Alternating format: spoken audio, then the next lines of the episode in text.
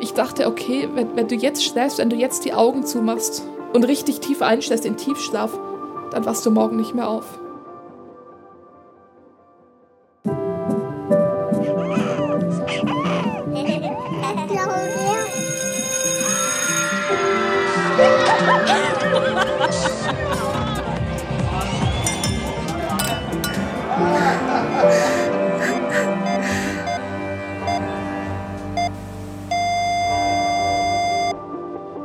Jetzt geht's ans Sterben. Ein Podcast von RBB Kultur und mir, Henrike Möller. Hi zusammen. In dieser Folge nähern wir uns dem Tod mal anders.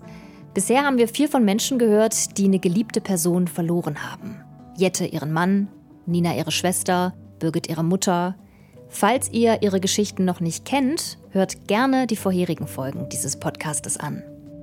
Diesmal hat die Person, um die es geht, dem Tod selbst schon in die Augen geblickt. Ihr habt sie gerade schon kurz gehört. Im Januar 2021 hört Alex Herz auf zu schlagen. Mehrere Sekunden lang ist da nichts. Kein Puls, kein Ausschlag. Der Monitor im Krankenhauszimmer zeigt nur eine flache Linie. Ein Krankenpfleger stürmt herein, rüttelt an Alex Beinen, schreit sie wie wild an, dann springt es wieder. Alex Herz. Alex ist damals 21, eigentlich viel zu jung, um herzkrank zu sein, und ein Grund, warum ihre Beschwerden lange Zeit nicht richtig ernst genommen wurden. Bis es beinahe zu spät war.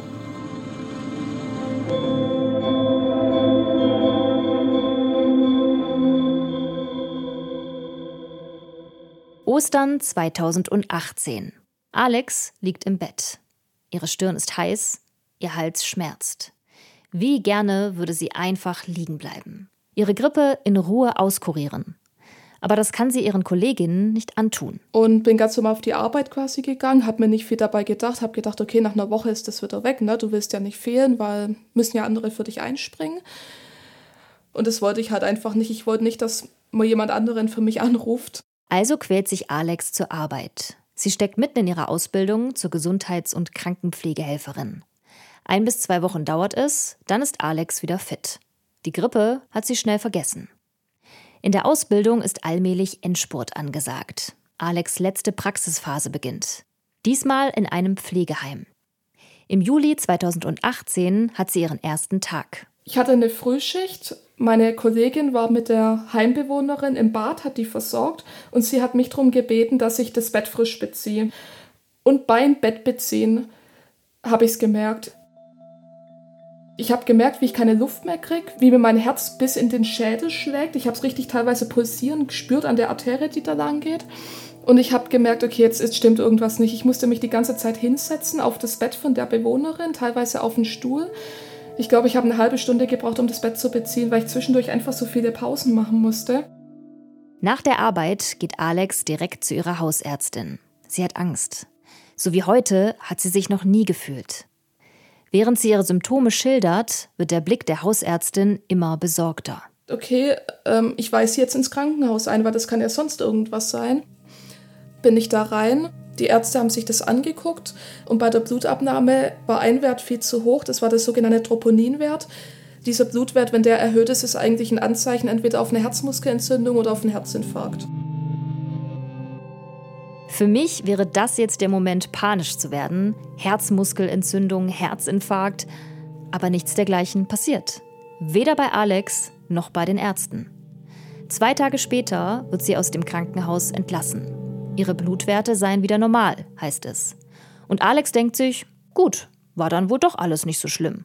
Umso besser. Bin dann natürlich am nächsten Tag zu meiner Hausärztin mit dem Arztbrief ja, und da stand hinten drin sechs bis acht Wochen strenge körperliche Schonung. Ich weiß nicht, ob meine Hausärztin das wahrgenommen hat oder ob sie es einfach überlesen hat. Hat halt den Arztbrief mit mir durchbesprochen, dass das einfach diese Verdachtsdiagnose ist, also Herzmuskelentzündung. Und da kann man sowieso nicht viel machen, da müssten sie sich eh nur ausruhen. Und da habe ich halt gesagt, okay, ähm, kann ich nicht noch weiter arbeiten? Ja, okay, dann schreibe ich sie nicht krank. Wahrscheinlich rauft ihr euch gerade die Haare, ging mir zumindest so. Drei Fragen habe ich. Wieso stand das nur im Arztbrief? dass Alex sich dringend ausruhen muss? Wieso haben die Ärzte ihr das nicht persönlich gesagt? Zweitens, wieso will Alex unbedingt weiterarbeiten? Und drittens, vielleicht der fatalste Fehler von allen, wieso lässt die Hausärztin das zu? Denn hätte sie das nicht getan, wäre das, was jetzt kommt, mit ziemlicher Sicherheit nicht passiert. Es ist ein Sonntag im Februar 2019. Alex hat Frühschicht und ist gerade im Zimmer einer Patientin. Und hat mich gefragt, also irg irgendwas, was ist hier los? Also irgendwas stimmt jetzt nicht mit dir. Ich habe wieder diese gleichen Symptome gehabt, diese Atembeschwerden, wieder der Puls, der bis in den Kopf reinschlägt. Dann dachte ich, okay, was machst du jetzt? Herr Patientin fertig versorgt, bin dann zu meinen Kollegen, ich habe die Situation geschildert und dann haben sie gesagt, okay Alex, so geht es nicht, geh in die Notaufnahme runter, es ist Sonntag, dein Hausarzt hat zu, nicht, dass das jetzt irgendwas Schlimmes ist. Habe ich gesagt, okay, bin dann in die Notaufnahme runter, die Ärzte haben sich das angeguckt, haben gesagt, es ist nichts Auffälliges, ja, ihr Puls ist ein bisschen hoch, ist nicht weiter schlimm, da können wir jetzt auch nichts dran ändern. Alex ist verunsichert. Bildet sie sich das alles nur ein? Aber ihre Beschwerden sind echt die Atemnot, der stechende Schmerz in der Brust. Einen Tag später geht sie zu ihrer Hausärztin. Die weist sie erneut in die Klinik ein. Und da saß ich in so einem Wartebereich mit anderen Patienten und habe halt gewartet, bis die mich aufrufen für die Untersuchung. Und dann ist die Ärztin vorbeigelaufen, die mich am Tag vorher in der Notaufnahme noch behandelt hat. Und die hat mich erkannt und hat gefragt, was ich denn hier mache. Und dann habe ich gesagt, ja, meine Hausärztin hat mich eingewiesen wegen den und den Beschwerden. Und dann hat die mich angeschnauzt vor allen anderen Patienten, warum, sie haben doch nichts, sie nehmen hier nur ein Bett weg und ist weitergelaufen. Die Worte der Ärztin nisten sich tief in Alex Psyche ein. Die Angst, man könnte ihr nicht glauben, die Angst, nicht ernst genommen zu werden, sie wird sie nicht mehr los. Wenige Tage später soll Alex entlassen werden. Die Untersuchungen sind abgeschlossen. Da sei nichts, bestätigt ihr nun auch eine weitere Ärztin. Vielleicht kämen die Beschwerden vom Rücken oder der Psyche, in ihrem Alter nicht unwahrscheinlich. Alex versteht die Welt nicht mehr. Und auch ihr Vater ist zunehmend skeptisch. Er ist selbst Krankenpfleger, und zwar im selben Krankenhaus, in dem Alex liegt. Er bittet den leitenden Arzt, sich die Ergebnisse nochmal anzuschauen. Ein Freundschaftsdienst unter Kollegen. Der Arzt verspricht es. Und ist dann abends zu mir reingekommen, hat er gesagt, er muss mal mit mir reden. Habe ich gesagt, ja. Er hat sich das Langzeit-EKG angeschaut. Habe ich gesagt, ja, das hat mir die Ärztin schon gesagt, das Langzeit-EKG ist in Ordnung. Hat er gesagt, nein, das stimmt nicht. Auf dem Langzeit-EKG sind hochgradige Herzrhythmusstörungen zu sehen. Er wird gern eine Herzkatheteruntersuchung mit mir machen, wo er sich das Ganze quasi von innen anschaut und versucht diese Herzrhythmusstörungen, diesen Ursprung zu finden, auszulösen und eventuell sogar zu beseitigen. Alex fällt ein Stein vom Herzen. Endlich ist da wer, der sie ernst nimmt. Endlich ist da wer, der was gegen ihre Beschwerden tun will. Einen Tag später findet die Katheteruntersuchung statt. Er hat einen Ursprung gefunden, hat aber gesagt, okay, er möchte jetzt dann aber erstmal in meinem Alter nicht operieren, sondern erstmal versuchen, das mit Medikamenten einzustellen. Doch Alex Beschwerden werden unter den Medikamenten nicht besser. Ihr Puls ist nach wie vor viel zu hoch. Ständig ist ihr schwindelig. Während ihre Freunde auf Partys oder Festivals gehen, hängt sie zu Hause rum. Du fühlst dich, als würdest du nicht mehr dazugehören. Die, die sind alle in deinem Alter, die leben ihr Leben so, wie es eigentlich auch sein sollte. Und du lebst im Vergleich dein Leben wie ein alter Mensch. Nach drei Monaten reicht es Alex. Sie macht einen Termin beim Klinikarzt aus beziehungsweise beim Professor, wie sie ihn nennt. Er rät ihr nun doch zur OP. Die Zielsetzung war, dass man quasi über die Leiste mit den Herzkathetern, dass die ins Herz vorgeschoben werden, über die Arterie. Und dann kann der Professor quasi mittels Strom diese äh, Rhythmusstörungen, was im Herzen sind, quasi veröden, abfackeln. In der Regel bist ja bei der OP ein bisschen sediert, dass du da nichts mitbekommst. Aber bei mir war es halt so, dass die Rhythmusstörungen auftraten bei Bewusstsein. Und dadurch, dass der Professor die Rhythmusstörungen ja quasi veröden wollte mit Strom, mussten die ja erst auftreten. Und deswegen mussten sie mich wach halten. Für alle, die medizinisch nicht so versiert sind wie Alex, die ist ja immerhin Krankenpflegehelferin, bei einer Herzkatheteruntersuchung schieben Ärzte oder Ärztinnen von der Leiste aus einen kleinen Kunststoffschlauch, den Katheter, über die Schlagader bis zum Herzen. Also einmal quer durch den ganzen Oberkörper, ganz schön krass. Mit Hilfe von Herzkatheteruntersuchungen kann man einerseits Herzerkrankungen feststellen, man kann sie damit aber auch behandeln. Also ein und dasselbe Instrument für Diagnose und Therapie. Ich habe das alles ganz fein mitbekommen, habe alle zehn Minuten Medikament bekommen. Es war ein Schwestermedikament von Morphium, weil es einfach nicht auszuhalten war, diese Schmerzen, weil das, das spürst du, das fühlt sich in der Brust an, wie wenn es in deiner Brust brennen würde. Du spürst die Stromschläge, was der da in dir absetzt. Du spürst einfach alles. Du spürst, wie er die Katheter vorschiebt über deine Arterie. Es ist wahnsinnig unangenehm. Also mir wurde es zwischendurch auch übel. Doch die Qualen lohnen sich. Dem Professor gelingt es, die Herzrhythmusstörungen erfolgreich zu veröden. Glaubt er zumindest. Ungefähr zwei Wochen später habe ich wieder die gleichen Symptome gehabt. Da dachte ich, hä, es kann doch nicht sein. Ich, ich bin jetzt frisch operiert. Was ist das jetzt schon wieder? Okay, also wieder ein Termin ausgemacht. Zweite OP, wieder das gleiche. Wieder spürt Alex, wie sich der Katheter durch ihre Arterie schiebt. Stromstöße jagen durch ihren Brustkorb. Durch dicken Morphiumnebel nimmt sie wahr, wie der Professor sich immer wieder setzt. Er sieht erschöpft aus. Schweißtropfen perlen von seiner Stirn. Sieben Stunden später bricht er die OP ab. Er findet ihn einfach nicht. Den Ursprung von Alex Herzrhythmusstörungen. In dem Moment bin ich einfach nur in Tränen ausgebrochen. Ich habe geweint, ich habe im OP-Saal noch geschrien, Gottes Willen. Ich habe mich selber nicht mehr erkannt, weil, weil ich genau wusste, okay, er hat dir jetzt in diesem Moment gesagt, er kann dir nicht mehr helfen.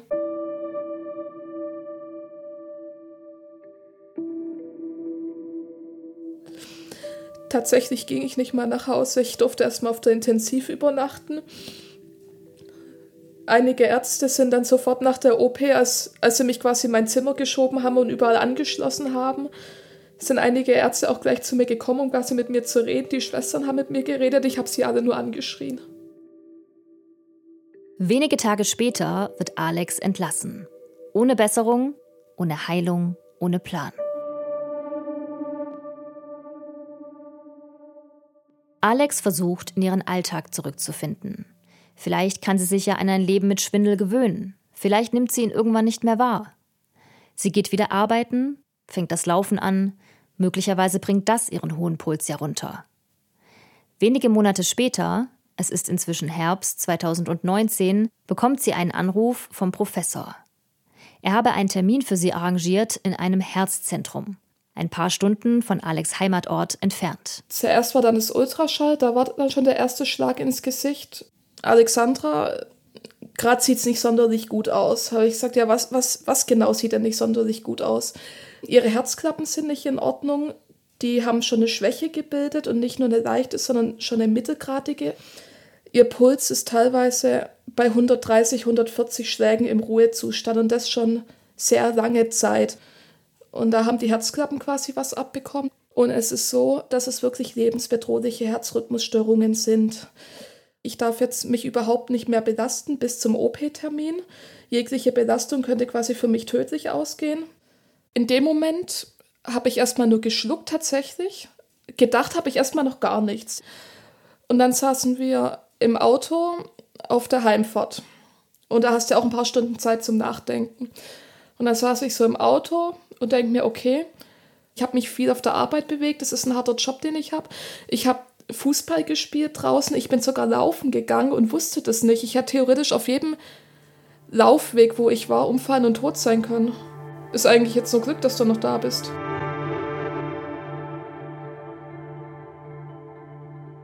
Also wir gehen davon aus, dass in Deutschland jedes Jahr ungefähr 70.000 Menschen einen plötzlichen Herz Kreislaufstillstand erleiden, mindestens, wahrscheinlich sind es mehr als 100.000. Das ist Professor Dr. Bernd Böttiger, Vorsitzender des Deutschen Rates für Wiederbelebung. Von diesen mindestens 70.000 Menschen überlebt nur jeder Zehnte. Damit ist der Herz-Kreislauf-Stillstand die dritthäufigste Todesursache in den industrialisierten Ländern. Das liegt einfach daran, der Notarzt kommt in Deutschland im Moment im Mittel ungefähr nach neun Minuten. Das ist aber in der Regel zu spät für das Gehirn. Das Gehirn fängt nach drei bis fünf Minuten an zu sterben. Deswegen ist es unbedingt erforderlich, dass diejenigen, die einen Kreislaufstillstand sehen und beobachten, sofort was tun. Ja, was tun? Wie war das noch gleich mit der Herzdruckmassage? Beim Erste-Hilfe-Kurs haben Sie das doch erklärt, damals mit 18. Seitdem habe ich mich nie wieder damit beschäftigt. Euch geht's vielleicht ähnlich. Und ehrlich, wenn vor mir jemand einen Herz-Kreislauf-Stillstand erleiden würde, ich wäre völlig lost. Ich wüsste nicht, was machen. Ja, das Wichtigste, was man sich merken muss im Zusammenhang mit einem Kreislaufstillstand und einer Reanimation, ist prüfen, rufen und drücken. Prüfen heißt, also man spricht den Menschen an, man schüttelt ihn vielleicht und zwickt ihn. Wenn man so keine Reaktion bekommt, dann muss man noch mal kurz nach der Atmung schauen. Wenn die Atmung nicht vorhanden ist oder nicht normal ist, dann ist das mit hoher Wahrscheinlichkeit ein Kreislaufstillstand, muss auf jeden Fall so angenommen und behandelt werden. Dann rufen den Notarzt 112 und der dritte Schritt ist dann das Drücken, die Herzdruckmassage. Man muss nur ungefähr wissen, wo die Brustwarzen sich befinden, weil genau in der Mitte zwischen den Brustwarzen auf dem Brustbein, das ist der Druckpunkt für die Herzdruckmassage. Und wenn man auf diesen Punkt dann beide Hände legt, sich mit den Schultern genau über diesen Druckpunkt begibt und am besten mit ausgestreckten Armen mit 100 bis 120 Mal pro Minute, also ungefähr zweimal pro Sekunde, beim Erwachsenen 5 bis 6 Zentimeter tief drückt, entlastet, drückt, entlastet, dann ersetzt man auf diese Weise die Funktion des Herzens, das ja gerade nicht mehr schlägt. Es fließt wieder Blut zum Gehirn und das Gehirn stirbt nicht und der Patient hat sehr gute Chancen, das zu überleben. 100 bis 120 Mal pro Minute drücken. Wenn ihr euch unter dieser Zahl nichts vorstellen könnt, Ein Krankenhaus in New York hat vor ein paar Jahren mal eine Playlist erstellt mit Songs, die genau die Taktfrequenz haben, die optimal ist für eine Herzdruckmassage. Der bekannteste Bee Gees mit Staying Alive, auch vom Songtitel her ziemlich passend. Eine Laienreanimation kann die Überlebenschancen bei einem Herz-Kreislauf-Stillstand tatsächlich verdoppeln bis verdreifachen.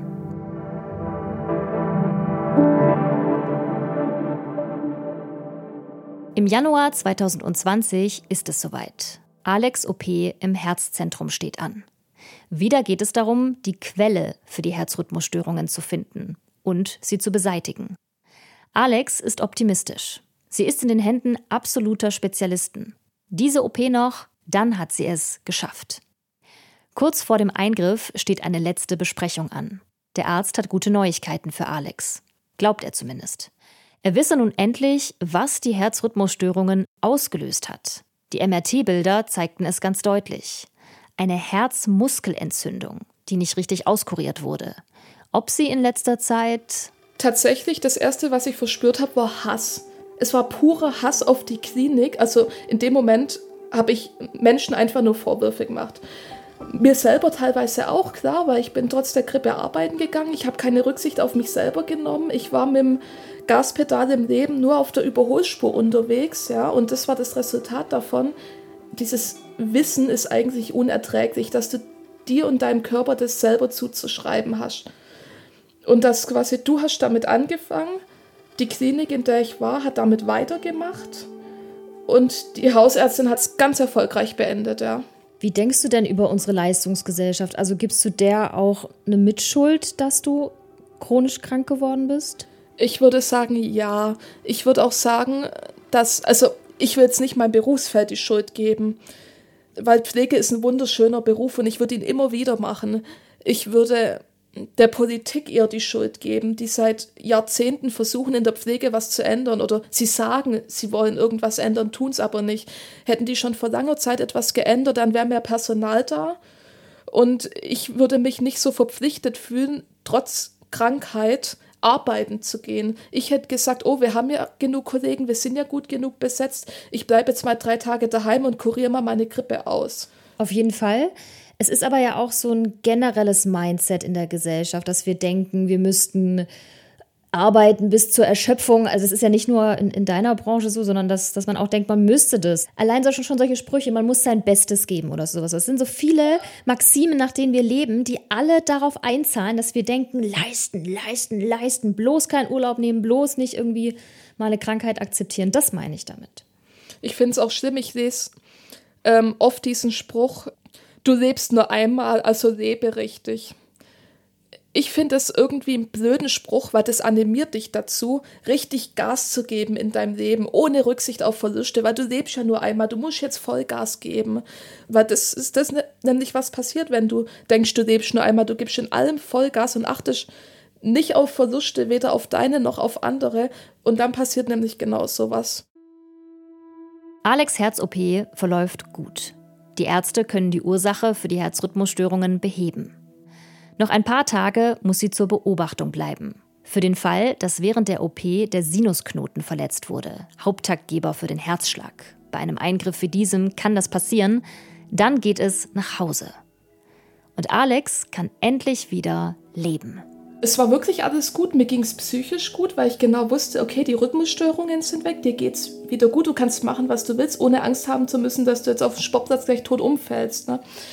Ich konnte mich belasten, ich hatte keine Atemnot mehr, es war eigentlich alles, wie ich es mir vorgestellt habe. Wie schön wäre es, wenn ich jetzt sagen könnte, das war sie, Alex Geschichte, wir hören uns dann nächste Woche wieder. Tatsächlich geht Alex Leidensweg hier aber erst richtig los.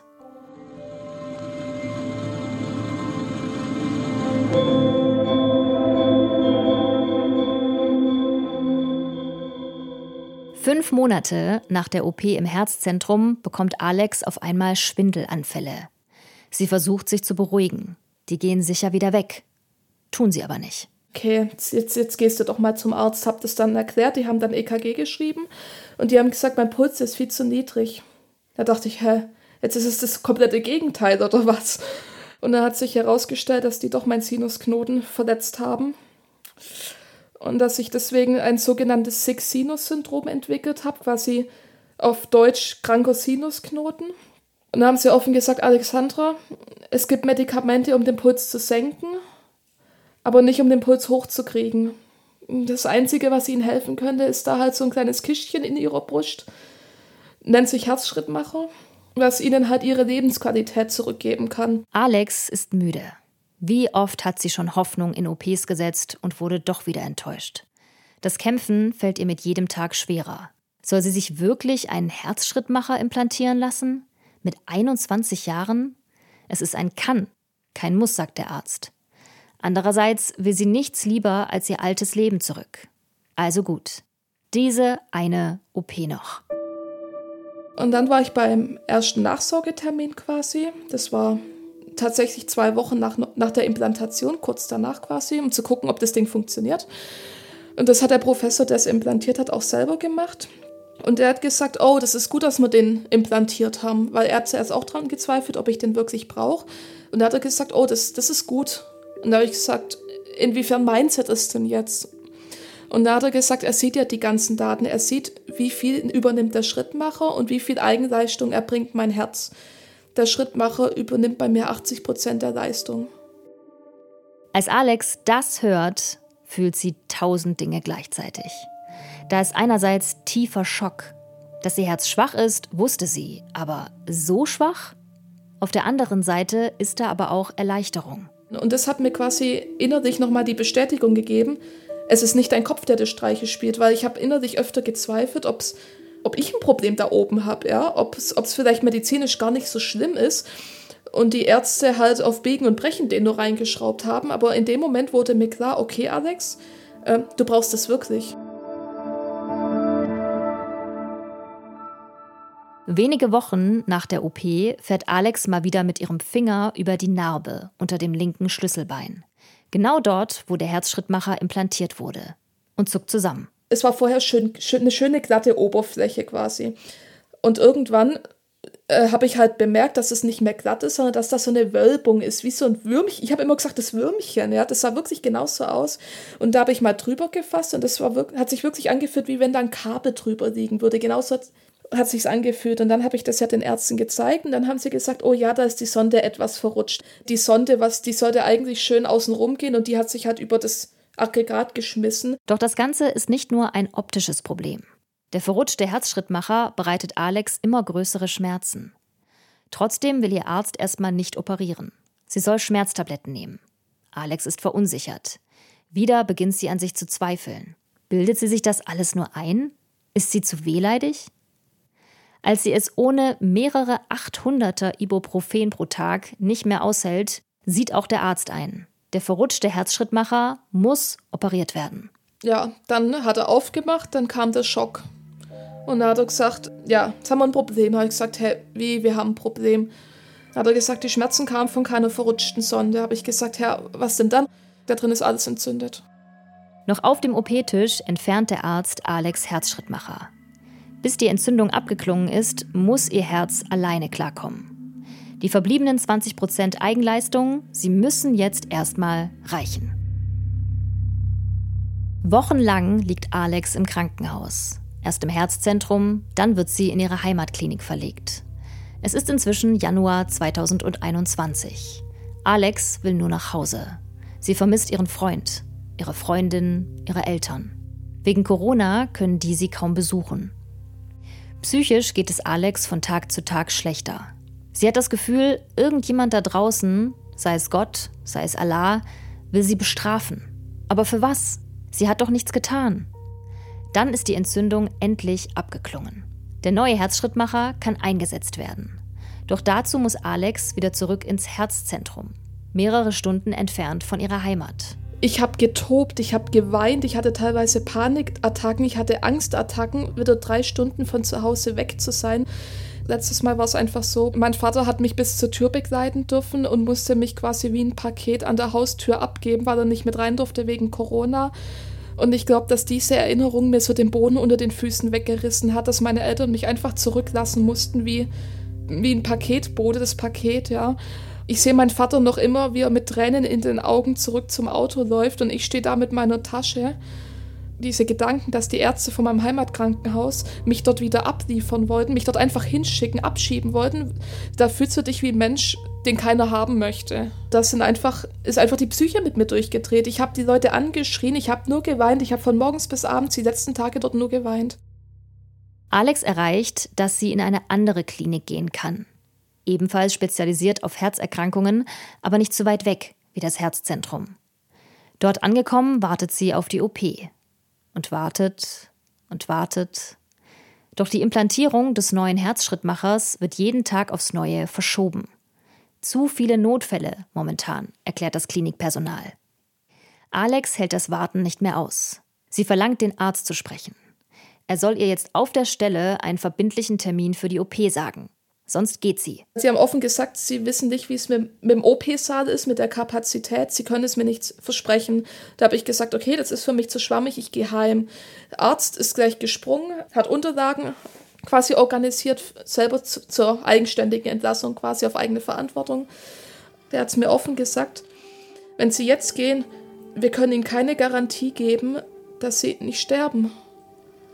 Und ich, ich, war, ich war psychisch so, so in mir selber gefangen, dass ich mir das zwar überlegt habe, da zu bleiben, es für mich aber trotzdem irgendwie nicht in Frage kam, weil ich hatte immer noch dieses Ziel vor Augen, ich will nach Hause, koste es, was es wolle, auch wenn ich daheim sterbe, aber irgendwie war ich psychisch so labil, dass es mir egal war. Kurze Zeit später setzt sie das Taxi zu Hause ab. Und Alex fühlt ein freudiges Kribbeln im Bauch. Endlich wieder zu Hause nach so vielen Wochen. Sie ruft ihren Freund an. Gemeinsam lungern sie auf der Couch und schauen Serien. Die Worte des Arztes schiebt Alex in die hinterste Ecke ihres Unterbewusstseins. Vier Tage bleiben sie dort, dann bahnen sie sich ihren Weg an die Oberfläche.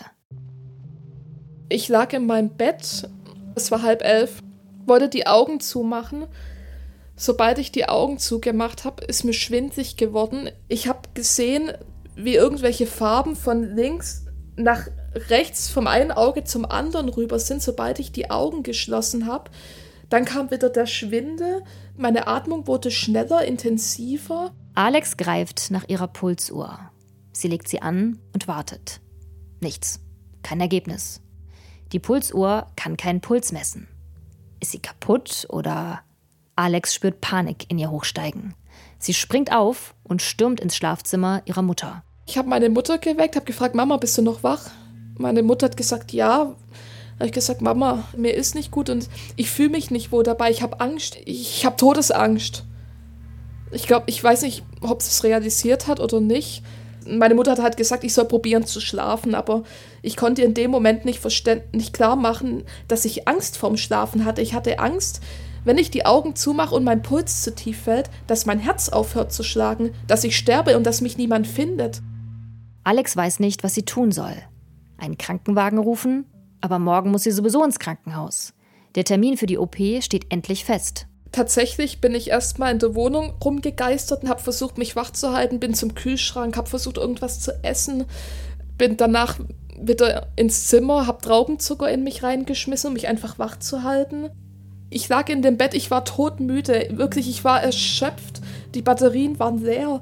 Ich habe halt immer dran gedacht, wie schlimm es ist, meinen Freund nicht mehr wiederzusehen. Oh Gott, ich sehe meinen Freund nie wieder, den ich über alles liebe. Ich wollte doch eine Zukunft mit ihm aufbauen. Ich, ich, ich will doch noch leben. Ich habe doch mein Leben noch gar nicht gelebt. Alex macht in dieser Nacht kein Auge mehr zu. Als sie am nächsten Morgen vor der Klinik vorfährt, ist sie unendlich erleichtert. Nun kann nichts mehr passieren, denkt sie. Falls ihr Herz jetzt noch schlapp machen sollte, ist auf jeden Fall jemand da, der sie reanimieren kann. Dann kam die Nacht, habe irgendwann, wie jeder normale Patient, auch geschlafen. Irgendwann habe ich ein richtiges Rütteln an meinem Bein gespürt und wie mich jemand angeschrien, wirklich geschrien hat, wovon ich dann aufgewacht bin und von dem Rütteln halt auch, also nicht nur so ein bisschen, sondern wirklich volle, volle Kanone, sage ich jetzt mal. Und dann noch dieses, wie jemand meinen Namen geschrien hat. Mich hat aufgewacht, dann war es der Nachtpfleger. Er hat mich gefragt, ob bei mir alles in Ordnung ist habe ich gesagt, ja, also total verpennt halt. Und dann hat er gesagt, okay, ähm, ich soll mal kurz was trinken und er guckt später nochmal rein. Ich gesagt, okay, was getrunken, weiter geschlafen. Am nächsten Morgen hat Alex den Vorfall schon wieder vergessen. Ihre Gedanken sind bei der anstehenden OP. Eine Krankenschwester bereitet alles vor. Die Schwester hat mir die Akte halt aufs Bett gelegt, weil man da ja von so Schiebediensten quasi geholt wird. Und ich, wie ich halt bin, schaue halt wieder in meinen Unterlagen ein bisschen durch. Und dann bin ich über eine Aufzeichnung zufällig gestolpert. Da steht oben immer HF für Herzfrequenz, quasi für den Puls dran. Und dann stand dran HF 0. Dann habe ich halt eins zu eins zusammengezählt, weil ich wusste ja nicht, was das letzte Nacht da war, als der Pfleger da zu mir so aufgeregt reingestürmt kam. Und dann dachte ich, okay, dein Herz hat tatsächlich für einen kurzen Moment aufgehört zu schlagen ich, ich, ich weiß nicht, wie ich das beschreiben soll. Ich weiß, es war einfach beängstigend und es war Glück, dass es quasi dort passiert ist und nicht zu Hause.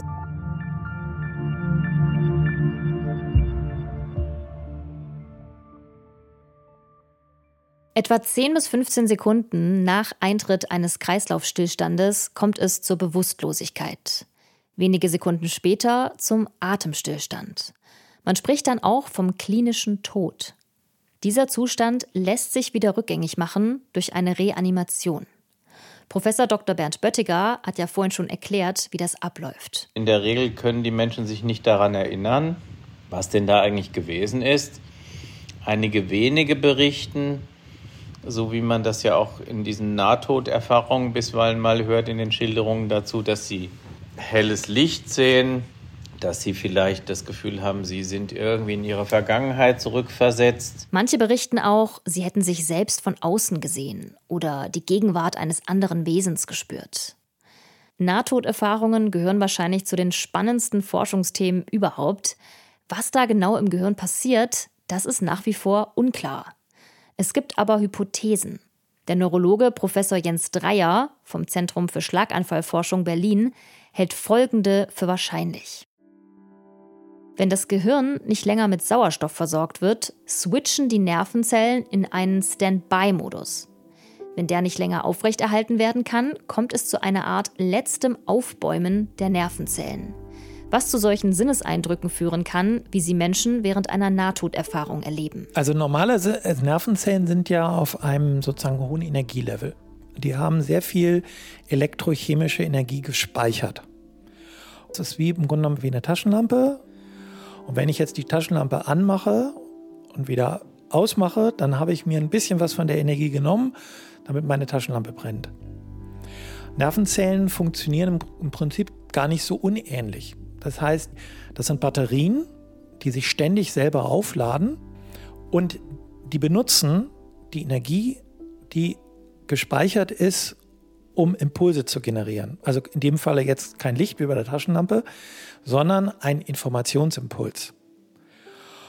Und wenn kein Sauerstoff da ist, dann schalten die Nervenzellen zunächst mal in einen Sparmodus. Das heißt, sie sagen sich, ich generiere jetzt mal keine Pulse, Impulse mehr, damit ich meine Energie möglichst lange halte. Das heißt, die schalten sich erstmal ab. Und das ist sozusagen der, Bewusstseinsverlust.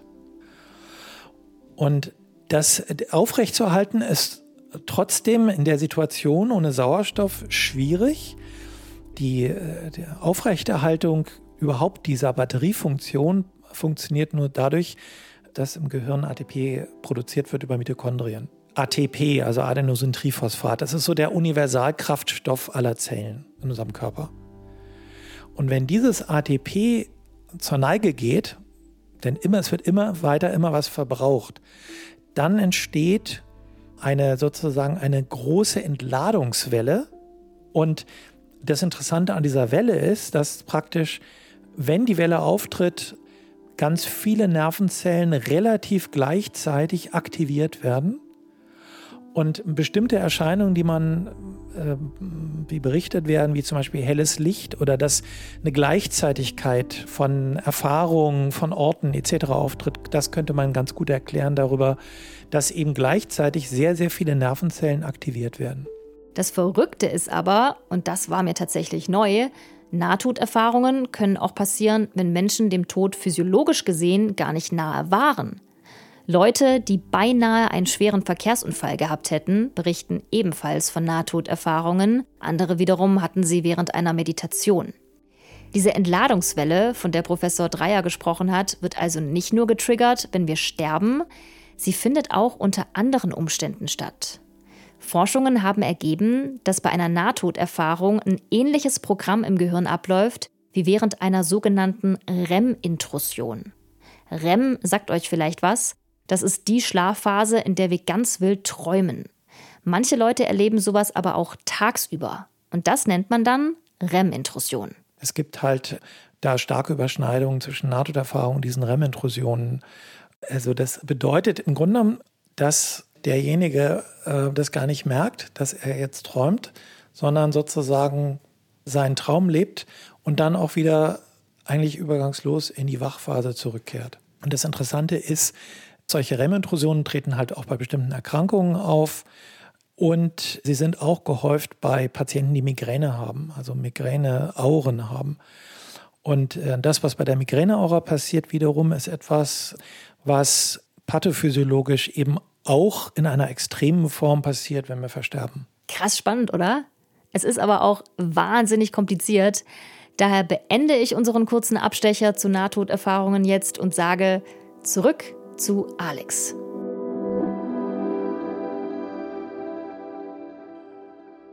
Die zweite Herzschrittmacher-OP ist endlich erfolgreich. Keine Komplikationen, keine Entzündungen. Nach und nach kehrt Alex in ihr altes Leben zurück, in ihr neues altes Leben. Denn genauso weitermachen wie vorher will und kann sie nicht, nach allem, was sie durchgemacht hat. Sie stellt ihre Ernährung um, beginnt intensiv Sport zu machen und stellt sich eine goldene Regel auf. Nie wieder krank zur Arbeit gehen. Ich schätze das Leben einfach mehr. Ich, ich schätze es, wenn ich draußen joggen bin und der Bauer gerade auf dem Feld Gülle verteilt. Es stinkt zum Himmel, aber ich schätze es, weil ich, weil ich es riechen darf. Du fängst an, das Leben durch ganz andere Augen zu sehen. Endlich mal eine Folge mit Happy End, denkt ihr euch jetzt vielleicht? Ja und nein. Denn natürlich kann Alex die letzten drei Jahre nicht einfach so wegstecken.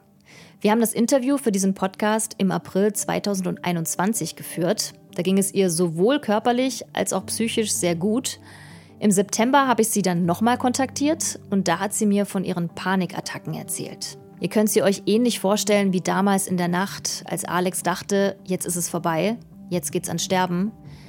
Neulich hat Alex einen Patienten in den OP geschoben. Sie arbeitet ja als Krankenpflegehelferin. Als sie in der Schleuse stand, die OP-Liege gesehen hat und den speziellen OP-Geruch eingeatmet hat, hat sie auf einmal angefangen zu zittern und zu weinen. Posttraumatische Belastungsstörung, weiß sie inzwischen. Ein Arzt hat es diagnostiziert.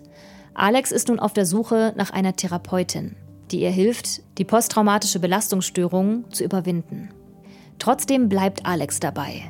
Ihre Herzerkrankung war nicht nur negativ. Sie hat ihr auch viele Erkenntnisse gebracht. Und diese Einstellung von ihr finde ich wirklich bewundernswert. Ich werfe zum Beispiel nicht einfach so mehr Freundschaften weg, wie ich es früher gemacht habe, weil ich nicht weiß, wie lange ich auf dieser Welt noch bin.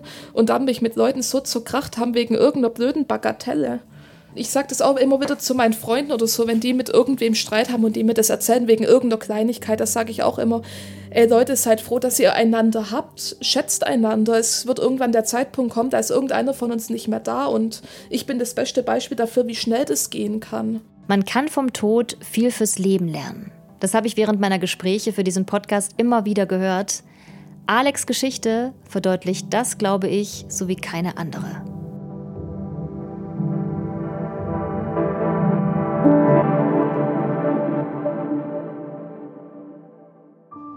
In der nächsten Folge lernt ihr Lean kennen. Mit 18 nimmt sich ihr Bruder das Leben. Erst Jahre später begreift Lean, was sein Suizid in ihr bewirkt hat. Stark sein, runterschlucken, weitermachen. Das habe ich meinem Umfeld quasi in Perfektion vorgespielt. Dass ich einfach das wegstecken kann, weil ich ja so wahnsinnig stark bin. Jetzt geht's an Sterben ist ein Podcast von RBB Kultur und mir, Henrike Möller. Redaktion Romy Sigmüller. Originalmusik Jakob Ilja. Mastering Bernd Bechtold.